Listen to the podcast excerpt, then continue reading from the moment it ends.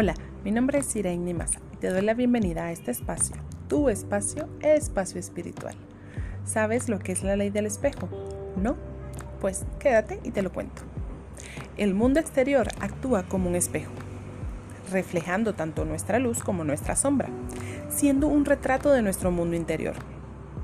¿Alguna vez te ha pasado que te ha molestado enormemente la forma de actuar de una persona cuando hacía algo con lo que tú no estabas de acuerdo?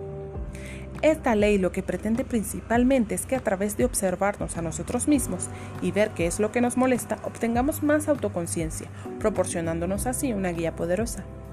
El autoconocimiento personal.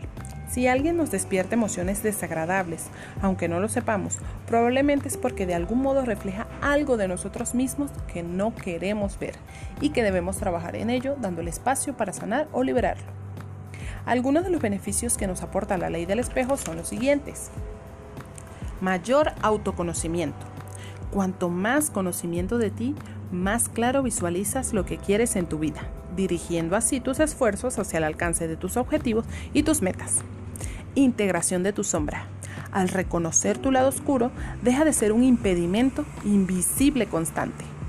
Más empatía y compasión. En el momento en que te pones en el lugar del otro, aceptas la imperfección humana, puesto que también la percibes en ti. Mayor equilibrio. Lo externo te afecta en menor medida. Te encuentras más conectado con tu paz interior. Humildad. Aprendes a verte tal y como eres, sin máscaras, aceptando tus debilidades y desapegándote del ego. Liberación de la actitud de víctima. Dejas de ceder tu poder personal a los otros para empezar a responsabilizarte de tu persona. Más sabiduría y libertad. Espero que este podcast haya sido de tu agrado.